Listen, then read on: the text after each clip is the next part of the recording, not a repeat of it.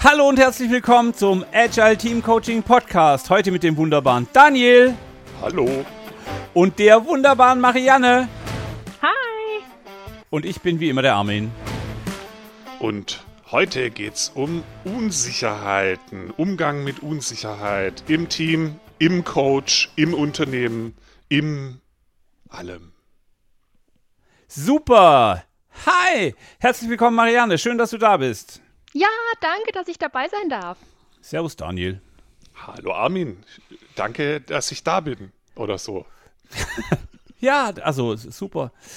ähm, ah, es fängt schon wieder an. Ähm, haben wir was auf der Metaebene? Ja, wir sind quasi Weltrekordverdächtig reingestartet mit der letzten Folge Fragen aus dem Chat Nummer 2. Trotz Hunden und Vögeln und Bienen und ich weiß nicht, was da alles noch so drauf war, wollen die Leute das hören. Und deswegen ist jetzt im, also die hatte ja eh schon direkt die meisten Gäste, die meisten Links in den Show Notes und so. Und jetzt hat sie auch noch die meisten Downloads am ersten Tag in der ersten Woche und rennt quasi durch die Decke. Und obwohl es eine der längsten Folgen ever war, wenn nicht sogar die längste Folge, es ist voll die Rekordfolge. Wow.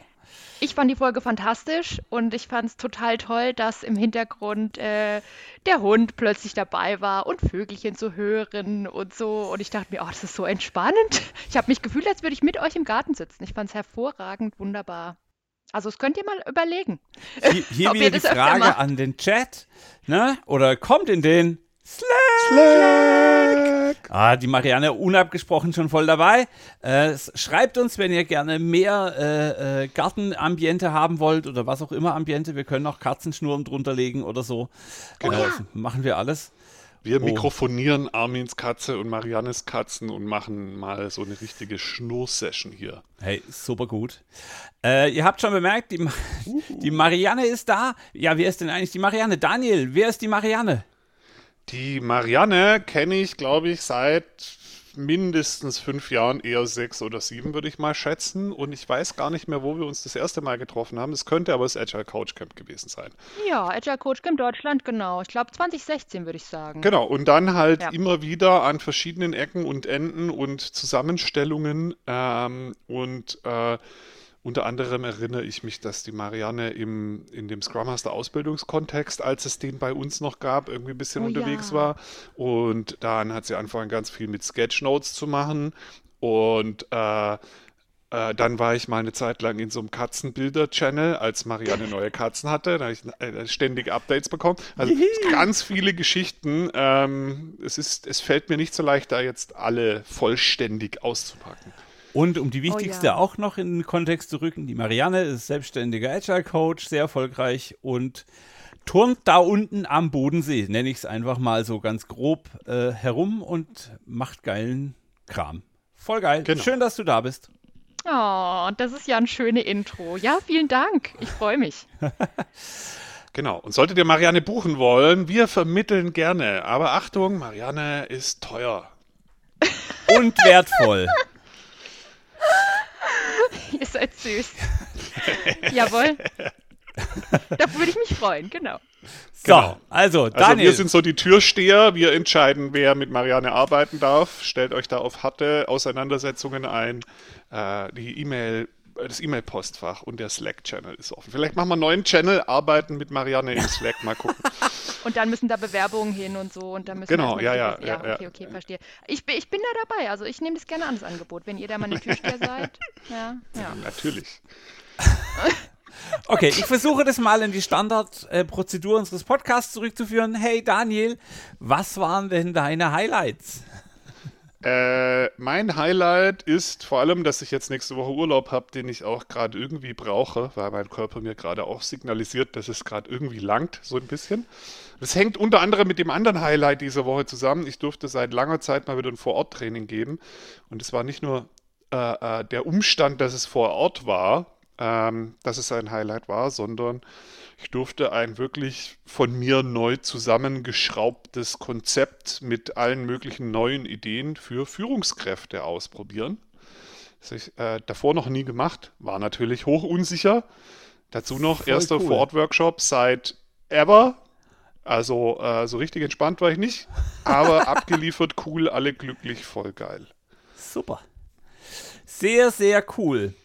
Äh, Marianne, was waren denn deine Highlights? Oder hast du, also du bist jetzt nicht vorbereitet, aber ich frage trotzdem, hast du Highlights? Ja, ich habe ein Riesen-Highlight und zwar äh, hatte ich letzte Woche den ersten richtigen Workshop in einem Raum mit mehreren Menschen. ähm, ich glaube, es waren sogar 40 oder so, aber ich habe mich äh, sehr sicher gefühlt. Ne? Wir haben uns getestet vorher, die Fenster waren alle aus, war viel Platz und es war ein schönes ähm, Workshop. Ich habe ihn nicht moderiert, aber ich war äh, Teilnehmerin. Und als ich dann da äh, vorbereitet habe, am Tag vorher mit den mit dem anderen Agile Coaches, die das moderiert haben und dann einfach Post-its an die Wand geklebt habe und ähm, mit dem dicken Stift auf ein Flipchart geschrieben habe, dann habe ich nur gedacht so, oh, ich habe das so vermisst. Es ist halt einfach mal drei Jahre her, dass ich das gemacht habe und das war schon echt ein Highlight. Also, uh, mhm. ich habe es sehr vermisst und ich freue mich, das ähm, freue mich, das wieder zu machen und einfach ja diese Menschen zu erleben, im Raum zu sein mit denen, so viel zu spüren und wahrnehmen zu können, so viel mehr, als wenn, wenn wir da in Zoom sitzen.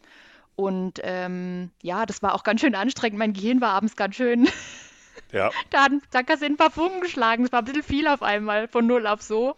Das war auch lustig. Irgendwie, mein Gehirn war dann ein bisschen ausgeschaltet. Ich konnte nicht mehr so richtig äh, ich weiß nicht, ich wollte ja. irgendwie meine Telefonnummer aufschreiben, wusste sie dann nicht mehr und so. Also da ist ein bisschen was durchgeknallt vor lauter äh, Menschenantennenüberflutung, aber das war auch schön zu erleben, genau. Ja, es war absolutes Highlight für mich letzte Woche. Sau cool. Mhm. Wir hatten, ähm, ich hatte bei meinem Kunden einen Workshop zum Thema, ähm, wie man gute 1 zu 1 Gespräche führt, also Entwicklungsgespräche, Zielorientierung, Feedback, was auch immer. Und das Besondere war irgendwie, dass es so eine Kleinigkeit war. Also für mich war das kein besonderer Big Plot. Ich habe da nicht Kanban erklärt, ich habe nicht Scrum eingeführt, ich habe nicht keine Ahnung was, sondern ich habe einfach eine winzige Methode abgeworfen und das Feedback war echt Hammer. Und ich hatte so eine ähnliche Session zum Thema, was der Unterschied zwischen Kritik und Feedback schon mal. Und die Leute haben mhm. sich daran erinnert, quasi an den Wortlaut, den ich transportiert habe, obwohl das schon ein Jahr her ist. Und es ist die, und mir ist klar geworden, wie toll die Facetten von agilem Coaching zusammenarbeiten. Also es ist nicht immer das eine oder das andere. Es ist manchmal auch einfach die Summe aus vielen Kleinigkeiten, die echt ein cooles Ding macht. Und ich bin so gespannt, wie, was das Team daraus macht, was ich jetzt da, was wir da besprochen und entschieden haben. Das mhm. wird voll cool. Ich weiß es nicht. Es ist eigentlich noch unsicher, was da kommt, aber. Ähm, ja, eine subtile ja, Überleitung. Hat man es bemerkt? Also ich kenne dich ja mittlerweile. Ähm, da musst du schon noch ein bisschen subtiler werden. Armin wollte ganz unauffällig äh, überleiten zu unserem Thema von heute, Umgang mit Unsicherheit.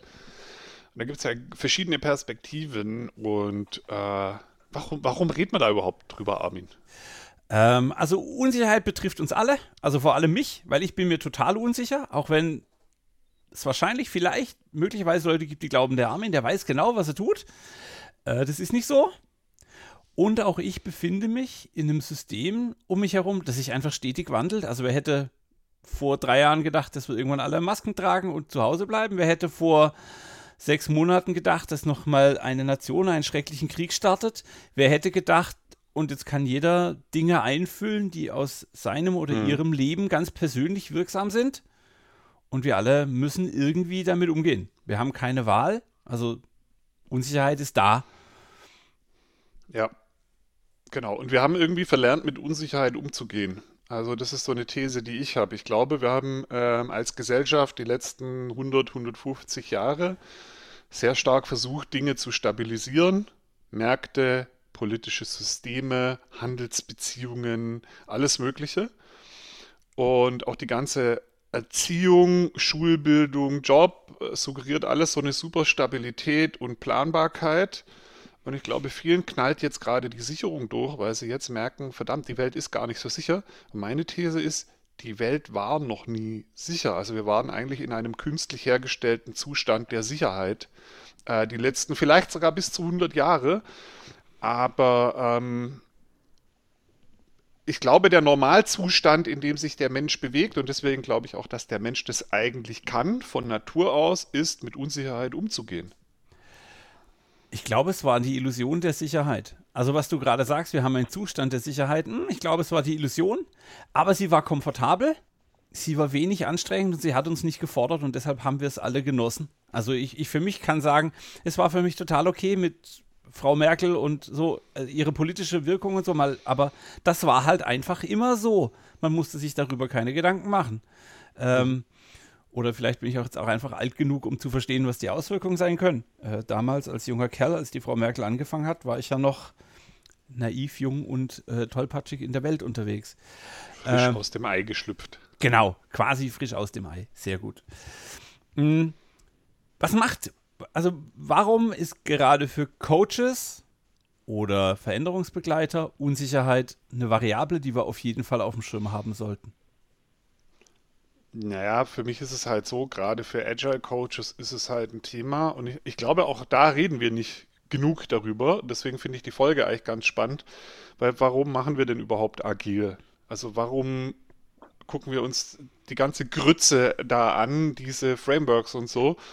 Weil wir ja eigentlich nach Wegen suchen, mit Unsicherheit umzugehen oder äh, zumindest Vorgehensweisen abzuleiten, die Umgang mit Unsicherheit äh, ermöglichen. Und nichts anderes ist ja agil. Agil ist eine Sammlung an Zeug, mit dem ich besser mit Unsicherheit umgehen kann. Also wir sind, wir haben uns das quasi ähm, zum Beruf erhoben, mit Unsicherheit, also zu lernen, wie man mit Unsicherheit besser umgeht und es anderen beizubringen.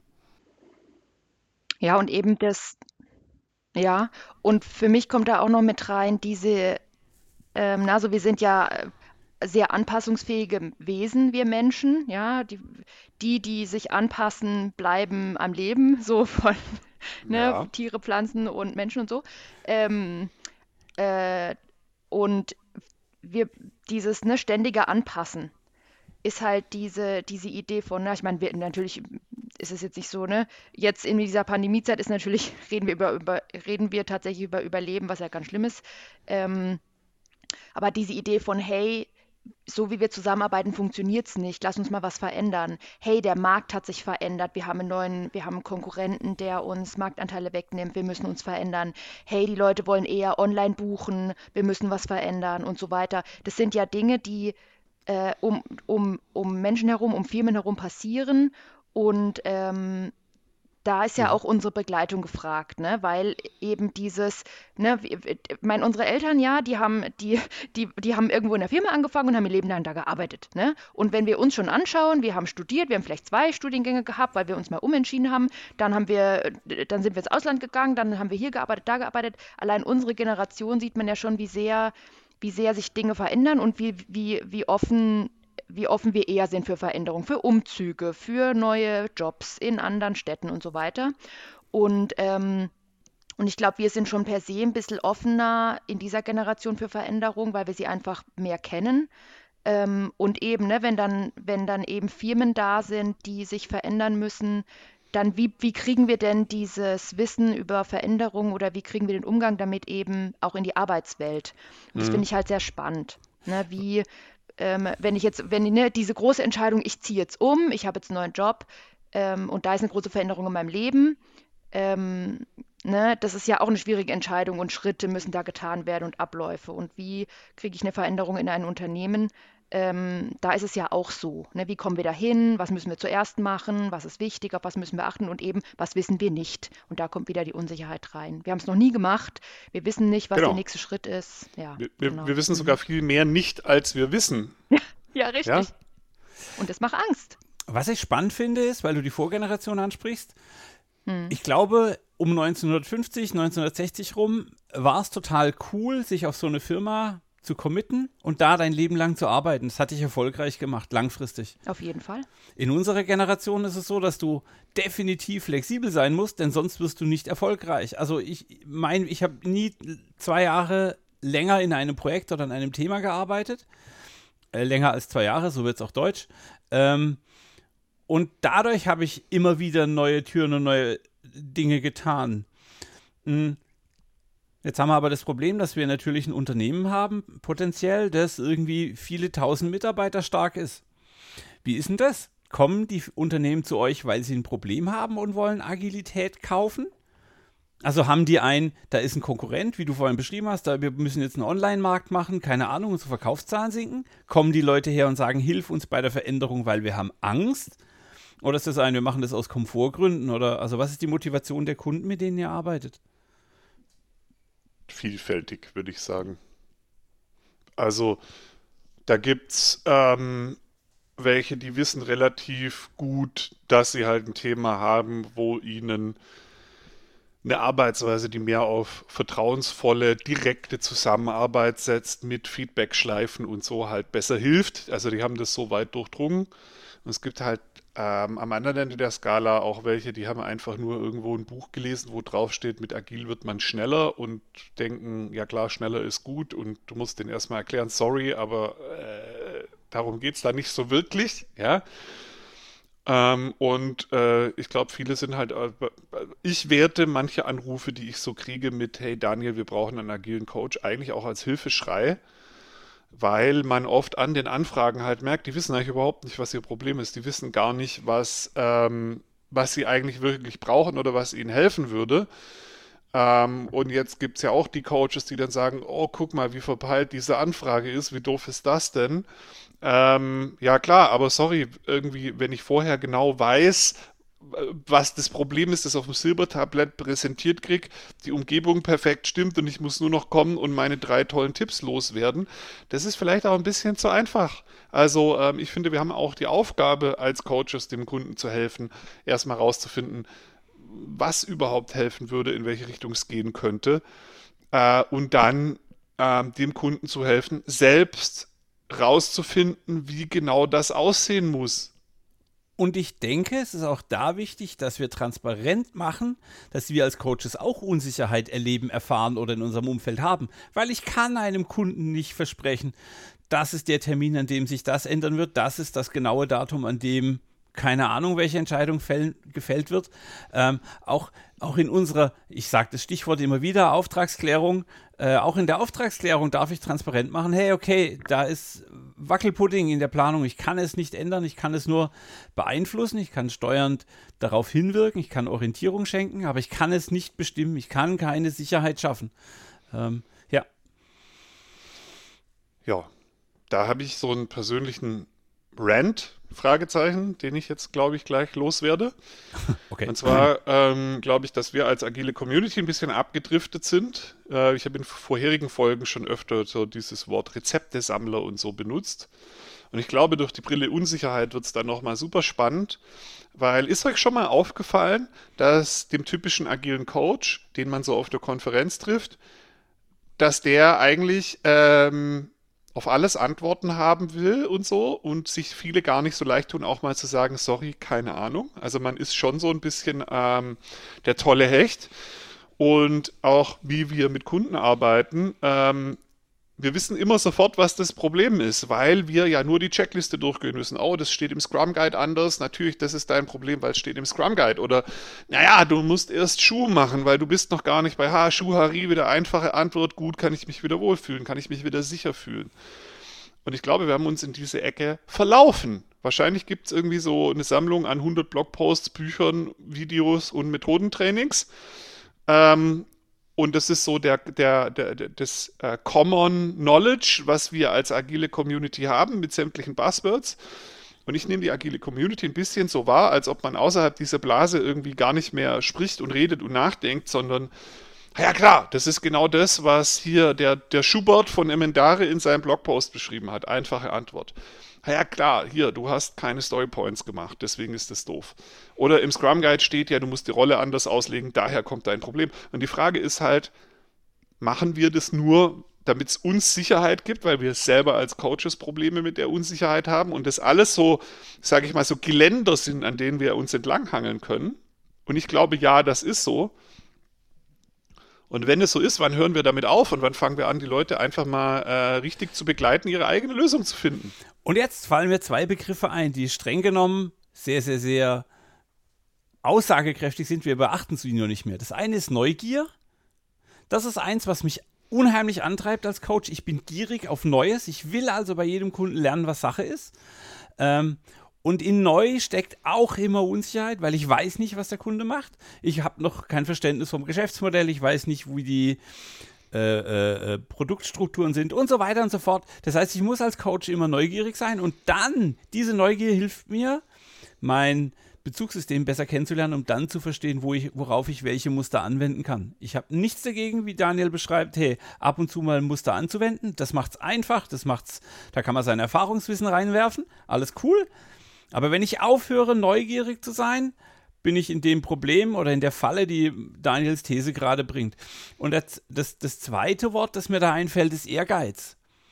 Ähm, ich denke, wir dürfen nach Ehre streben. Und ich weiß, es klingt jetzt so irgendwie esoterisch oder irgendwie abgefahren, aber ich denke, wir, wir sollten nach Ehre streben und dann geizig damit umgehen. Wenn wir uns selbst zu sehr beweihräuchern, als wir sind die Lösungsträger und keine Ahnung was, ähm, das widerspricht so ein bisschen dem Unsicherheitsgedanken von mir, weil wenn ich immer sage, ich bin der Held, dann suggeriere ich Sicherheit. Wenn ich aber sage, hey, ich habe zwar schon drei und vier Firmen begleitet, aber ha, ihr seid knifflig, das wird spannend, lass uns darüber reden und Fragen finden, die wir beantworten, gemeinsam.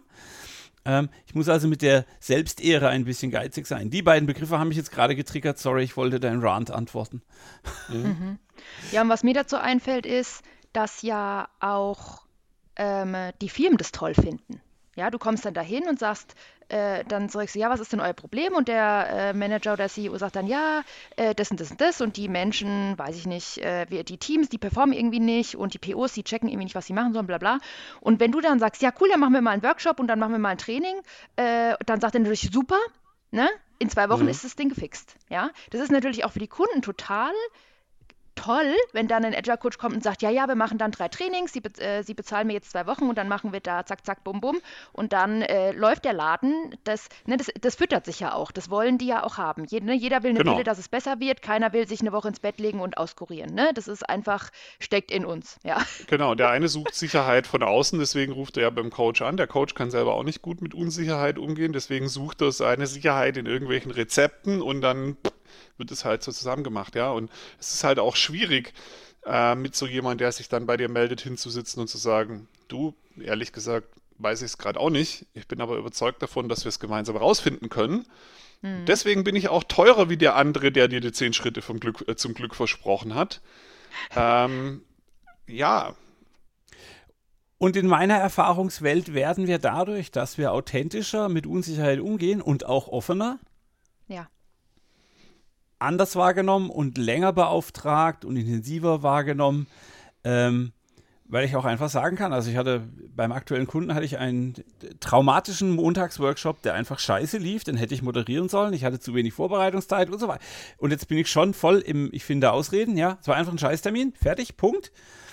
Ähm, und es hilft mir heute noch darüber offen zu sprechen und zu sagen, okay, mein Fehler, ich hätte ganz viele Dinge anders machen müssen, der hat nicht funktioniert, bam. Und es ist keine Belastung mehr für unseren Dialog mit dem Kunden, sondern es ist ein, es ist ein Feature, weil wir sagen, dahin wollen wir nicht zurück. Wir haben also schon was gelernt. Wir wollen nicht wieder so einen Montagsworkshop. Ähm, das hilft uns. Also auch hier, also Umgang mit Unsicherheit muss auch direkt aktiver, positiver Umgang mit Fehlern sein, weil Fehler gehören bei Unsicherheit nun mal dazu. Ich kann nicht äh, fehlerfrei agieren, wenn ich in einem unsicheren Umfeld bin. Ähm, geht einfach genau. nicht. Ich muss experimentieren. Es ist egal, welches Modell ich ranziehe. Äh, äh, hier Cinefin oder wie auch immer man das ausspricht mhm. oder Stacy, ganz egal. Sobald ich chaotisch bin, muss ich halt mal in irgendeine Richtung laufen und dann lernen, okay, ist es die richtige Richtung, die mein Problem löst oder es führt mich irgendwie weiter weg von meiner Lösung. Gutes. Ja. Ja, und das, und das finde ich eben und hier kommt eben äh, für mich diese Begleitung ins Spiel, ne? weil wir waren alle in der Schule, wir haben alle äh, Tests geschrieben, wo am Rand der rote F war. Wir durften keine Fehler machen in der Schule. Fehler hat schlechte Noten bedeutet, hat irgendwie zu Hause Ärger gegeben und so weiter. Und das haben wir irgendwie, ne, weiß ich nicht, 10, 15, 18 Jahre, wie lange sind wir in die Schule gegangen? Lange, ja, und dann auch noch in die Uni, da gab es dann auch nochmal sowas. Also ich habe lange studiert. äh, ne? Mhm. da, da, ging, also ne, man hat irgendwie eine Sozialisierung durchgemacht, Fehler sind schlecht. Und jetzt kommt man in ein Unternehmen und da gibt es komplexe Aufgaben, es gibt eine komplexe Teamzusammenstellung, ne, weil halt Menschen kommen aus anderen Ländern, irgendwie Sachen sind verändert, die Firma ist gewachsen und so weiter und so fort. Und ein neuer Bereichsleiter ist da, was der Teufel, ja. Und jetzt sollen wir irgendwie Dinge ausprobieren und dann Fehler machen und dann daraus lernen. Ich glaube, das ist ein große, das macht, ne, weil wir eben in so einer Kultur aufgewachsen sind, wo Fehler bestraft worden sind, ähm, gerade in der Schule, äh, ist meine Erfahrung einfach, dass, ähm, äh, dass, dass es einfach schwierig ist. Ne? Dass man, ja. sich ein, dass man sich immer wieder daran erinnern muss und da helfen eben agile Coaches, dass sie sagen, es ist in Ordnung, es ist in Ordnung, wenn wir was ausprobieren, es ist in Ordnung, wenn es nicht funktioniert. Wir machen einen Workshop und der geht schief, cool, haben wir was gelernt, was wollen wir nächstes Mal auf keinen Fall machen? Plane ich, ne, ich lerne was für mich selber, ich plane mir, wenn ich den Workshop mache, eine halbe Stunde Vorbereitungszeit mit ein in meinen Kalender zum Beispiel. Also diese ganzen Dinge und, und wie, wie Armin gesagt hat, dann drüber reden, was habe ich falsch gemacht als Coach, was habe ich daraus gezogen, was habe ich davon gelernt dass mhm. halt die, ne, da, weil damit sind wir auch wieder Vorbild. Ne? Wir reden über unsere Fehler, wir reden über unsere ähm, Missgeschicke, wir sagen auch, wie wir damit umgegangen sind. Das ist Vorleben von Fehlerumgang. Und das ist oft, wenn man in Firmen ist, wo dann, es gibt ja auch Chefs, die schimpfen und sagen, ja, äh, ne, da kriegt man auch aufs Dach, wenn man irgendwie zu lang braucht oder zu schlecht oder wird dann da, das ist ja leider in vielen Firmen die Kultur und wenn man in so einer Kultur dann plötzlich Agile Coach ist, dann muss man erstmal, also die Leute müssen erstmal, ne, ja. dass es dann plötzlich okay ist. Es ist ja ein riesen Umdenkmechanismus. Das ist schon viel verlangt, ja, auch wenn es in eine positive Richtung ist, finde ich. Genau. Du musst halt auch deine eigenen Glaubenssätze ein bisschen auf die Probe stellen, weil dieses, ähm, dieses ganze ähm, diese Suche nach Sicherheit kommt ja auch ein bisschen daher, dass man so den Glaubensgrundsatz hat, die Welt ist analysierbar und planbar. Und das war ja in das äh, dominante Paradigma in der Industrialisierung und in, in der CDU-Politik die letzten, weiß der Geibe, Jahre und so weiter, ja. Ähm, und halt auch die Schule, die uns darauf vorbereitet, in, in dem System mitzumachen. Du sollst gar nicht irgendwie alles tiefgründig verstehen. Du sollst nur den Standardweg kennen, den sicher anwenden können. Und in dieser Welt sind Fehler tatsächlich doof weil du brauchst ja auch gar nicht äh, irgendwie Fehler, um was zu lernen. Du hast es ja vorher schon analysiert und verstanden und du brauchst ja nur noch die Standardantwort. Die Zeit ist aber Problem, vorbei. Also ja, das, das einfach, Problem einfach ist rum. Ja. Genau. Wenn du jetzt nämlich halt einfach mal da den, den einen Schalter umlegst und sagst, die Welt ist eben nicht analysierbar und planbar, sondern die Welt ist überraschend, dann machen viele dieser Antworten einfach gar keinen Sinn mehr. Ja.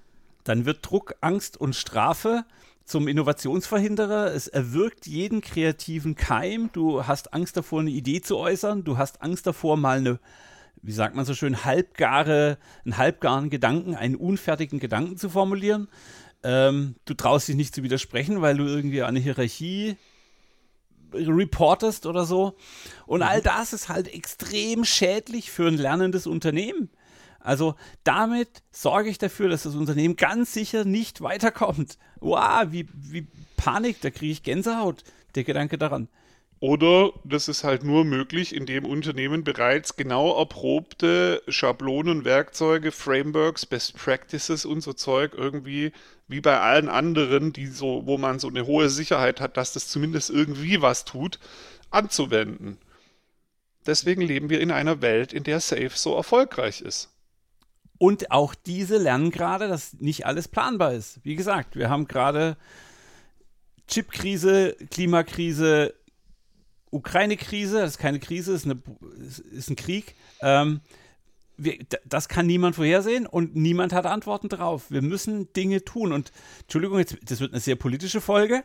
Ähm, wenn ich einem Habeck zuhöre, der offen damit umgeht, der transparent macht, dass er es auch nicht weiß, dass er nur ja. ich, ich sag jetzt mal, auf Sicht fliegt. Also. Cooler Typ. Finde ich so toll. Hammer, hammergeil, ja. Einfach nur, weil er transparent macht, hey, da sind wir unsicher, wir wissen es nicht, wir müssen es ausprobieren. Und da sind wir dann auch schon mitten in den Methoden, die wir als Coaches einsetzen können. Wir können es visualisieren, wir können es Experiment formulieren und wir können es dann im Dialog moderieren, damit wir irgendwie einen gewissen Regelkorridor einhalten. Ja. Genau. Und theoretisch ähm, müsste dann ja auch, also wenn mehr äh, gerade agile Coaches das machen und den Schalter in ihrem Kopf umlegen und so, dann müssten ja irgendwie auch mal neue Best Practices rauskommen und mal neue Dinge, die sich so irgendwie äh, äh, in der Welt verbreiten. Weil was ich schon echt krass finde, ist so Sachen wie Scrum, Extreme Programming, Kanban und die, das ganze Zeug, was da immer reingesteckt wird, TDD, BDD, User Stories, bla. Jeder hat nur die Liste im Kopf, hat die auswendig gelernt, geht damit hausieren. Keiner erfindet mehr was Neues. Das passt doch irgendwie nicht. Ich wage dir zu widersprechen, denn ich glaube, dass wir aus den sehr fundamentalen Modulen, die du gerade erwähnt hast, jetzt immer andere Kombinationsspielereien machen. Und also ich wende die auf den Unternehmenskontext an, in dem ich halt gerade bin. Also mein vorletzter Kunde hat ganz andere Dinge gemacht als mein jetziger Kunde. Und ich glaube das, das weiß ich nicht ich bin da unsicher, ähm, dass mein nächster Kunde nochmal ganz andere Anforderungen hat ähm, und ich dann da wieder, was kann ich aus XP brauchen? Okay, das hilft mir. Was kann ich aus Scrum da brauchen? Okay, das hilft mir. Was kann ich aus Kanban da brauchen? Das hilft mir. Ich komme halt immer weiter davon weg, die große Landkarte auszurollen. Ich mache kein Scrum, ich mache kein Kanban, ich mache kein XP, sondern ich hole mir Cherries äh, von den einzelnen Torten, die da vor mir stehen damit ich dem Kundenprofil irgendwie nahe komme? Naja, ich biete dem Kunden, also das ist eigentlich auch meine Aufgabe, also so würde ich ähm, agiles Coaching irgendwie erklären. Äh, meine Aufgabe ist, dem Kunden zu helfen, einen Lösungsprozess für sein individuelles Problem zu finden in Zusammenarbeit mit mir und die Lösung kenne ich halt selber nicht. Ja. Das ist die beste ja, Haltung, die du gut. haben kannst. Ja? Hey, ich weiß deine Lösung auch nicht, aber ich habe so ein paar Ideen, woran man sich entlanghangeln kann, um einen Lösungsprozess zu bauen. Das ist meine Aufgabe. Wenn du nachher irgendwie völlig anders arbeitest wie die letzte Firma und das auch nicht mehr äh, mit irgendeinem Guide oder mit irgendeinem Manifest oder mit irgendeiner Liste von Best Practices irgendwie so checklistenmäßig übereinstimmt, herzlichen Glückwunsch. Wahrscheinlich hast du gerade deinen eigenen Weg gefunden. Mhm. Und das ist eine der Aufgaben des Agile Coaches, immer wieder diesen Schritt, Schritt zurück zu tun, raus aus dem konkreten Lösungsfeld, raus aus der konkreten Umsetzung, rein in die Metaebene. Hey, wo stehen wir gerade? Was ist die Struktur darum? Welches Problem haben wir eigentlich gerade? Was ist die Außenperspektive? Ja, voll geil, schön. Mich treibt gerade noch eine ganz zentrale Frage um. Wo hilft uns denn Unsicherheit? Also, wo ist eine Chance in Unsicherheit? Weil ähm, wir sehen jetzt ganz viele innovative kleine Startups, ähm, die daraus wahnsinnig schnell, wahnsinnig viel Erfolg zielen. Es kann also nicht nur schlecht sein, Unsicherheit zu haben. Was sind die Vorteile? Wo, wo ist eine Chance versteckt? Ja, die Chance ist dann, wenn man sich halt traut. Ne? Also wenn du siehst, okay, ich, ne, ich mag gerne, weiß ich nicht, ich habe jetzt ein super Rezept für vegane Schokomuffins ausprobiert. Ich habe zehnmal gebacken, jetzt sind sie super gut. Und jetzt denke ich mir, hey, ähm, ich habe voll Bock, die zu verkaufen. Jetzt verkaufe ich die und guck mal, was macht der Markt? Ja, gibt es da Abnehmer? Wie kann ich die ne? Und wenn ich das ausprobiere und die Leute so, oh nee, also deine Muffins schmecken komisch, kein Bock, die esse ich nicht mehr, wie auch immer. Na, so ähm, erstmal gucken, ne? Also erstmal diesen Schritt zu gehen, irgendwas anzubieten und ob das jetzt äh, Schokomuffins sind oder ein ähm, ich sage, ich mache mich jetzt, äh, ich, ich möchte gern meine, weiß ich nicht, Visualisierungskünste als Service anbieten oder ich möchte irgendwas anderes anbieten und dann zu gucken, ich, ich, ich, ne, ich probiere das aus, ich biete das an, wird es angenommen, was passiert da, gibt es da eine Feedback-Schleife, kann ich was verändern, verbessern und so weiter. Das ist ja quasi äh, über, oder auch nicht, ich bin Mitarbeiter in einem Unternehmen,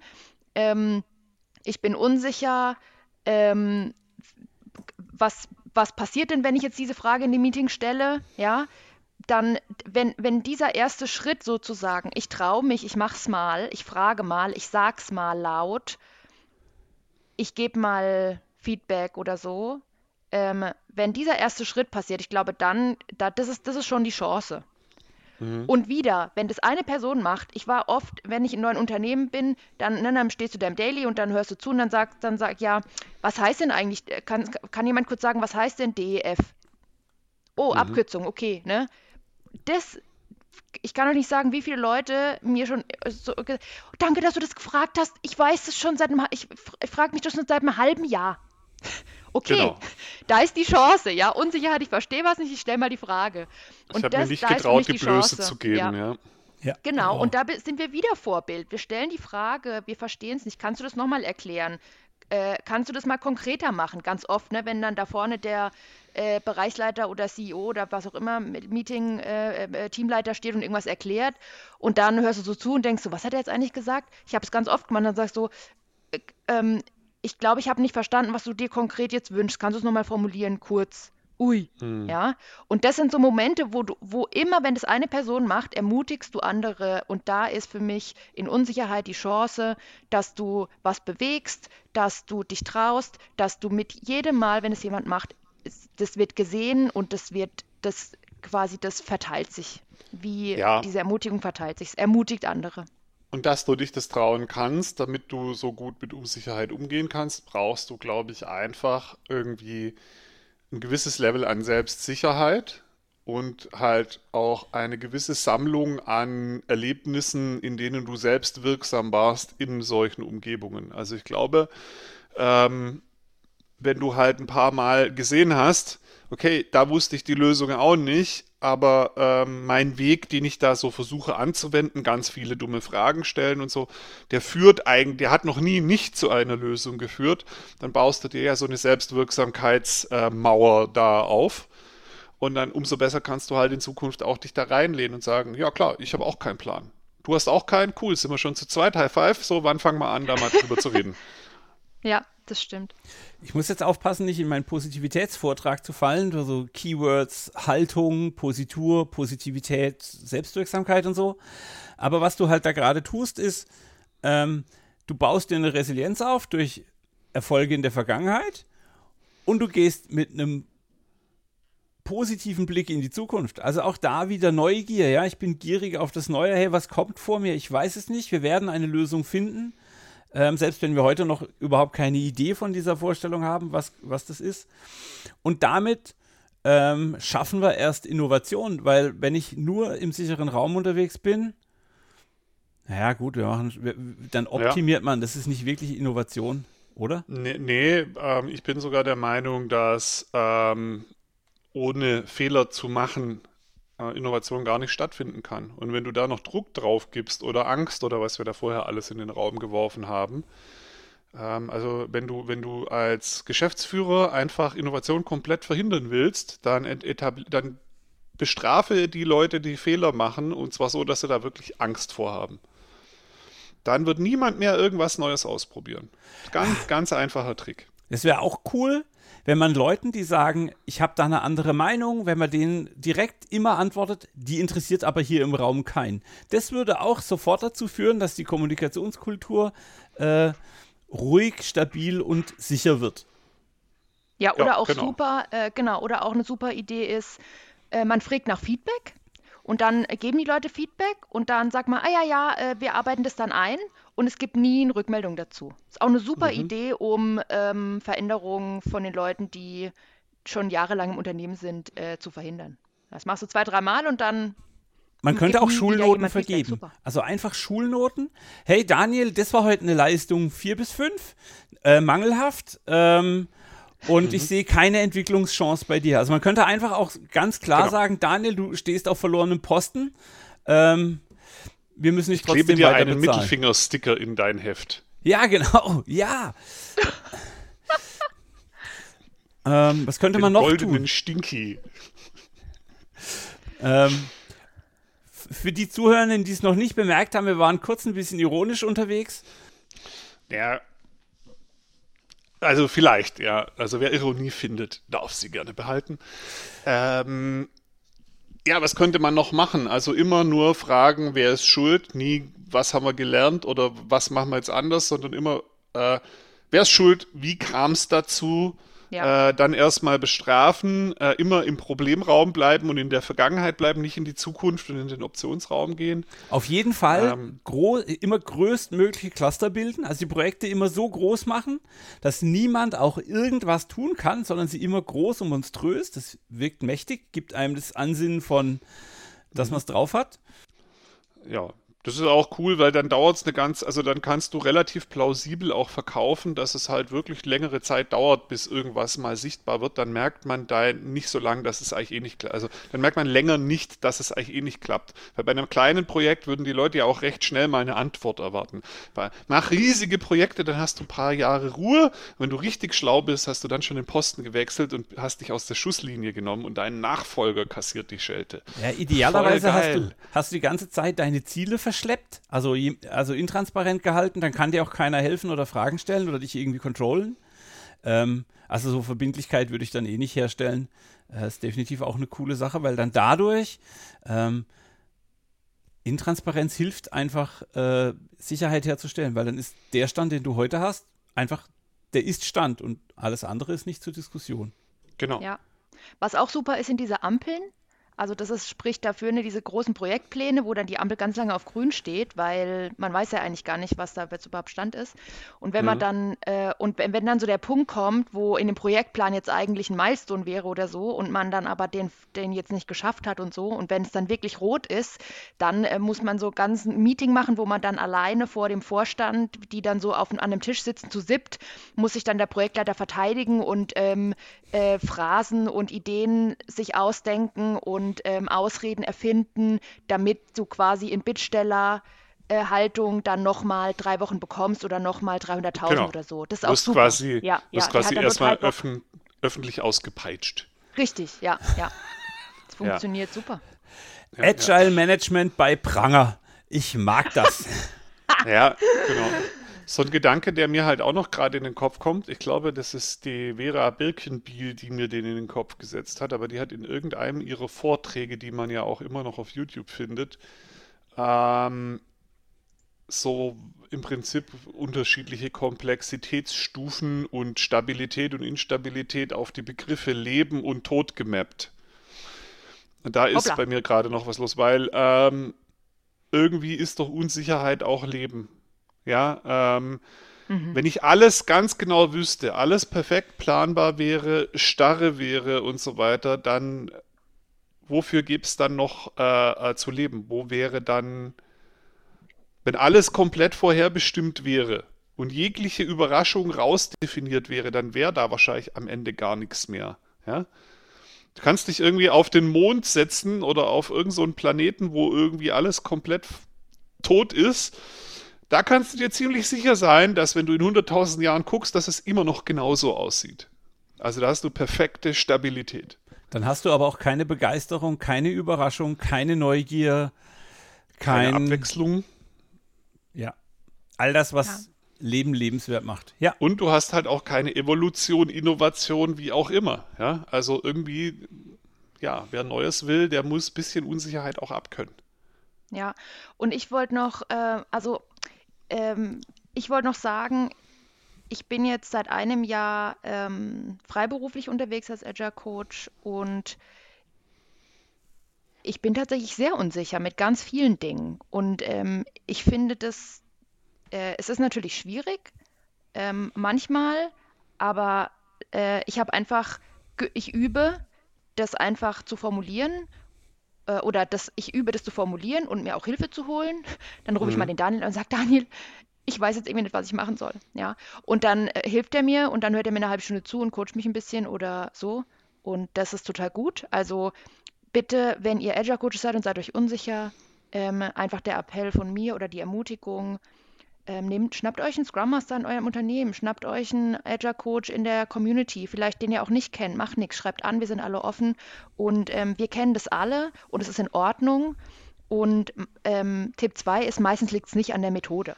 Ja, es, man, man sucht genau. dann auch selber so nach einer Methode. Was soll ich jetzt machen, damit dieses Lös die, die Problem eine Lösung hat? Oft ist es einfach selber irgendwie ähm, ein bisschen, bisschen besser klarzukommen mit der, mit der Unsicherheit, dass man es eben nicht weiß und dass es in Ordnung ist und dass man mhm. eben, ne, wie schon ein paar Mal gesagt worden ist, gemeinsam zur Lösung findet und darauf vertraut, dass ihr die mit dem Kunden oder mit dem Team findet. Und ähm, ja, auch und auch wir, ich übe immer noch, ne? Ich bin auch, wie gesagt, lange zur Schule gegangen. Das dauert einfach ein bisschen, bis man das verlernt oder bis man das übt, in eine andere Richtung zu gehen mit diesen Fehlern und damit besser umzugehen. Und ja, ich stelle mich hin und stelle die Fragen. Äh, und ähm, das wäre einfach mein zweiter Hinweis, geht einfach kleine Schritte. Ne? Wenn ihr in einem Meeting seid und sagt, oh, also, ne, dieses, ich sage das im Meeting mal oder ich stelle mal der Person diese Frage, weil mich das interessiert hat oder so. Oder auch dieses typische, was genau meinst du denn mit diesem Wort? Ist auch so eine ganz tolle Frage. Was genau meinst du denn mit Innovation? Was genau meinst du denn mit mhm. ähm, was auch immer. Eine ganz tolle Frage. Ähm, und da steht dann nicht auf eurem Schild, auf eurem Stirn plötzlich ein Schild, hallo, ich bin unsicher, ich weiß nichts, sondern das ist, das, ist, das ist ein Wert, den ihr gebt, ja. Euch selber und den anderen. Also einfach Ermutigung an euch alle, die euch unsicher fühlt. Ähm, ähm, ihr müsst nicht mit dem Riesigsten anfangen, sondern fahrt mit was Kleinem und das, das baut sich auf mit der Zeit. Selbst wenn da stehen würde, ich bin unsicher, glaube ich persönlich, dass das, dass wir müssen das mal umdrehen in unserem Kopf. Unsicherheit ist nichts Schlechtes, es kann sogar ein Vorteil sein. Ja? Ralf Richtig. Kruse hat mir neulich so ein Floh in den Kopf gesetzt, ähm, als wir über Retrospektiven gesprochen haben. Und er hat gesagt, warum gehst du nicht als Scrum Master im zweiten Sprint einfach mal hin und sagst in der Retro, hey Leute, ich fühle mich total unsicher im Umgang mit euch. Ich habe keinen Plan, wie ich euch anfassen soll. Äh, ich struggle hier die ganze Zeit. Sagt mir doch mal, wie wir damit besser umgehen können. Natürlich braucht es irgendwie... Äh, wahrscheinlich ein bisschen Mut, aber die potenzielle Wirkung davon ist doch mega. also Unsicherheit ist eigentlich Idee. geil, ja. Super Idee. Das Buch dazu ist von äh, Brené Brown. Äh, äh, wie heißt's? Oh Gott. Und die sagt ganz klar, in dem Moment, wo du was Schamvolles, was Unsicheres äh, ansprichst, nimmst du dem die Scham. Also zu sagen, ich habe einen Fehler gemacht, du bist in mhm. Kontrolle, weil plötzlich nicht mehr die anderen feststellen können, dass du einen Fehler gemacht hast, sondern du, du nimmst den Raum ein und sagst, ich habe den Fehler gemacht, ich lerne jetzt was draus. Brené Brown, die Verletzlichkeit macht stark, Verletzlichkeit heißt es auf macht Deutsch. stark, genau. Ich empfehle die englische Version, weil die deutsche Version nicht so gut übersetzt ist, aber genau. Gibt es ähm, auch TED Talks und so, kann man der wirklich. TED Talk ist super. Kann man wirklich mal reinhören. Da geht es tatsächlich darum, genau die Dinge anzusprechen, die nicht so gut laufen oder wo man bei sich selbst Schwächen wahrnimmt und dadurch öffnet man äh, den Raum für genau da Wachstum. Also ich kann mich genau. noch an einen Vortrag damals bei meinem Ausbildungsbetrieb, da hatte ich irgendwie einen Innovationswettbewerb gewonnen und so, bla. Und dann haben da Leute einen MP3-Chip vorgestellt und so. Das ist wirklich schon eine Weile her. Und da waren coole Innovationen. Und wir hatten einfach nur ein kleines Azubi-Projekt. Und habe ich gesagt, ich bin total unsicher, ob ich hier in diesem Kreise bestehen kann. Und ab diesem Moment bin ich total sicher in diesen Dialog gegangen, weil die Sicherheit aus meinem Kopf war. Äh, die Unsicherheit, mhm. ja. Also einfach sprecht die Unsicherheiten an, seid transparent damit und dann habt ihr das Problem gelöst.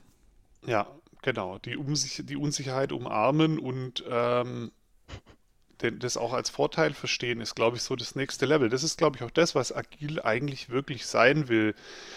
Cool, da gibt es eine Unsicherheit super, dass es unsicher ist, weil das bedeutet, da gibt es was zu lernen, da gibt es potenziell was besser zu machen, was zu verändern.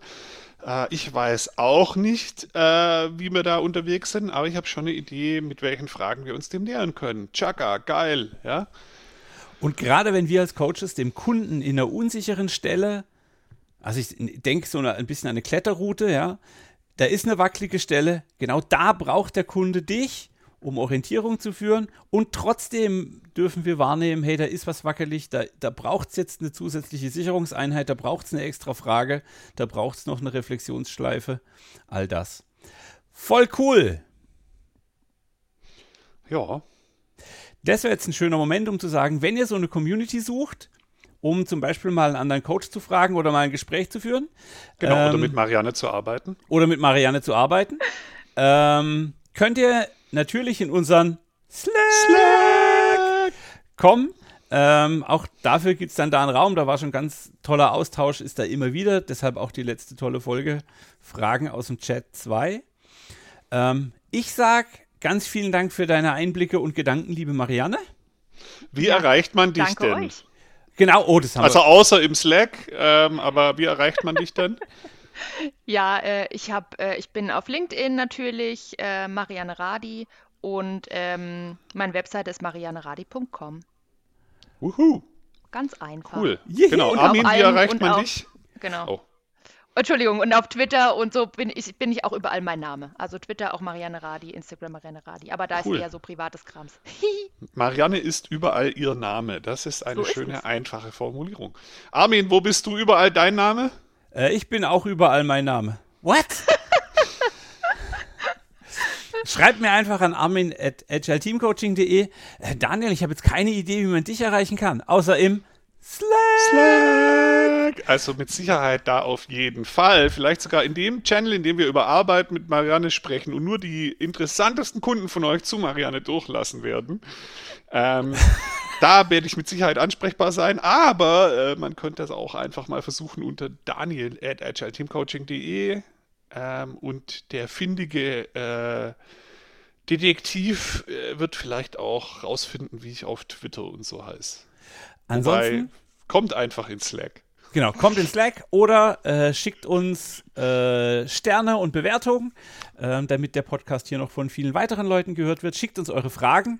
Immer ganz, ganz wichtig. Also, wie gesagt, ich kann es nur oft genug sagen, dafür ist der Podcast da. Und dann sind wir an der Stelle, wo ich auf den Knopf drücke. Ich zähle von drei nach null, damit wir, der Daniel und ich, endlich synchron den Schlusssatz hinkriegen. Äh, seid bereit, es wird spannend. Vielen Dank fürs Zuhören und jetzt macht was Macht draus. was draus! Naja, Hey. Brumm.